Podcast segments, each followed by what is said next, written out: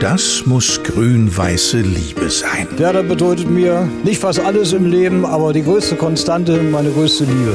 Werder-Fan trifft auf Werder-Überraschungspromi im Stadion. Der Bremer Fan hat sich immer ausgezeichnet, diese Bereitschaft, schlechtere Zeiten zu erleben. Grün-weiße Liebe. Der neue Werder-Podcast jetzt jederzeit in der ARD Audiothek. Fließt durch Ihre Adern auch grün-weißes Blut? Dann machen Sie mit im Bremen 1 Werder Podcast von Olaf Ratje. Jetzt anmelden und weitersagen. Wir bringen Sie zurück ins Stadion. Alle Infos auf bremen1.de.